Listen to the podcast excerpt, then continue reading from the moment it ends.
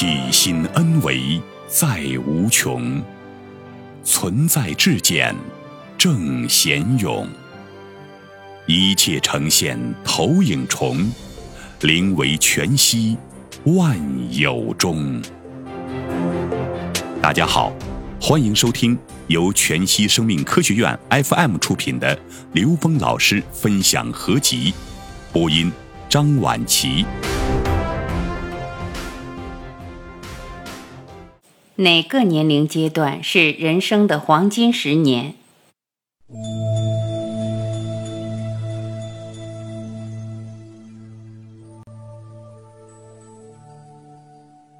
今天我们讲讲人生的不同阶段。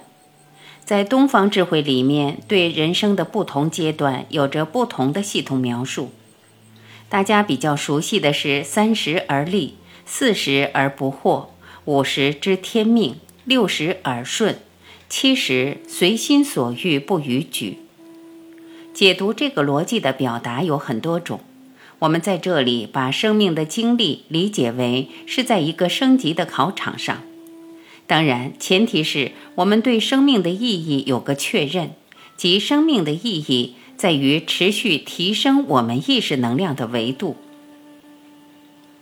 幼儿养性，带着与生俱来的高维智慧。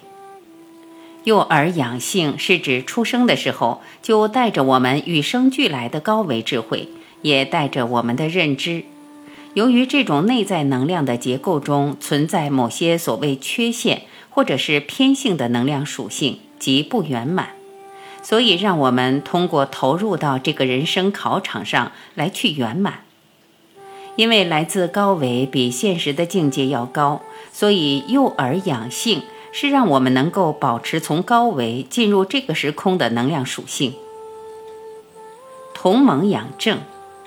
正心、正意、正念，同盟养正是指来自高维空间所有能量系统的总体能量结构并不圆满，而给出正向指令。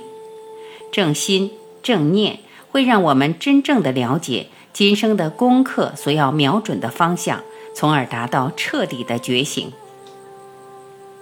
少年养志，明确使命和担当。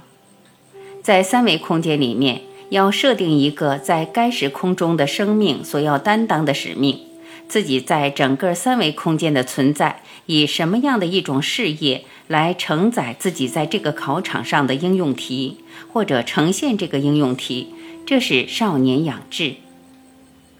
三十而立，成人养德，进入生命内在持续成长的阶段。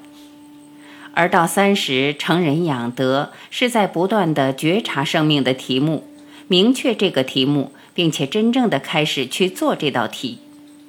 到三十的年龄阶段，我们开始对该时代的游戏规则能有所了解，而且能够真正的进入我们生命内在持续成长的阶段，或者说在现实的践行中，真正开始实践我们整体的生命过程。四十不惑，转时成智，参透现实的规律。到四十而不惑，也就是通过十年的践行，参透现实的宇宙规律。在这十年，按照游戏规则去了解整个宇宙时空，在这个时空点上呈现的能量关系和它内在的能量属性。这在儒学思想中叫格物和致知。格物不是停留在所谓格除物欲这个概念，这个物代表了整个的存在，也就是在这个实践中对存在的整体能量结构有所了解，在现实的人生经历中开始转识成智，在这个过程中不断的转识成智，不断的读懂生命的应用题，五十知天命，彻底觉醒。读透生命的应用题，五十知天命，也就是十年的反求诸己，了悟今生的使命。通过这个十年，在人生中不断的读懂并读透生命的应用题。什么叫读透？这叫彻悟的境界，也就是真正读懂这道题和我们生命彻底觉醒之间的关联。什么叫彻底觉醒？就是内在圆满。实现天人合一，实现无上正觉，实现回归神的国这样的指令。到五十就知道，我们为了完成这样的终极使命，我们真正的天命是什么？这道题到底在考我们的是什么？六十耳顺，无有烦恼，超越在每个当下。六十耳顺，也就是超越现实中的一切烦恼。在这个阶段，我们已经进入了一个觉醒的生命状态。此时，这个时空中的任何烦恼都不会影响到我们。而通过这些发生的呈现，会读懂所有的烦恼都是我们得智慧的机缘。这个超越在每个当下都会发生。其实刚退休的这十年，对社会和个人都是最宝贵的生命财富，因为在这个生命阶段，我们从为之奋斗了大半生的事业中退下来。曾经，大部分人在这个事业中扮演着一个在大的系统里面的一个具体的角色，把自己的行为和各种选择都是以这个系统的需要作为践行的基本原则。当然，那也是一个非常重要的考场。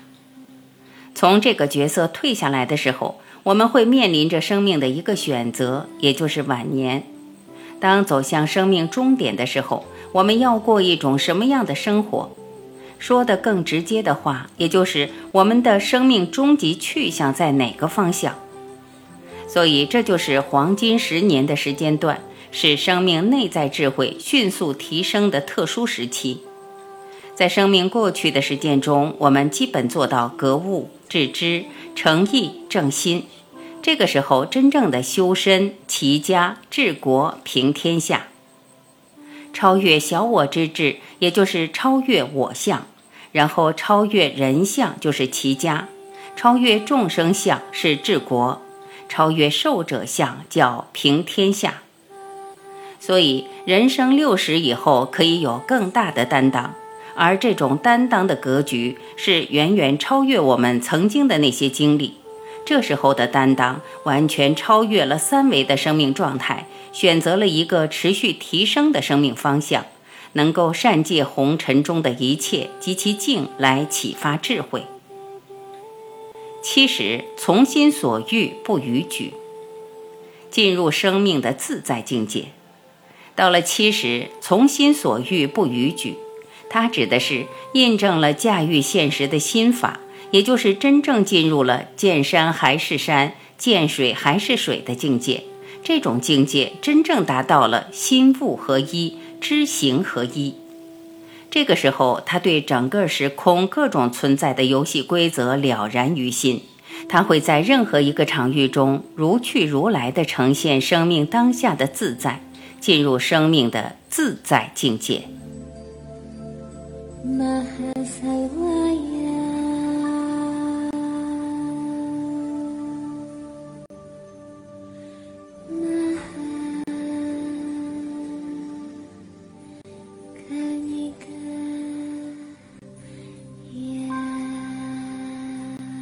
感谢聆听，我是晚琪，再会。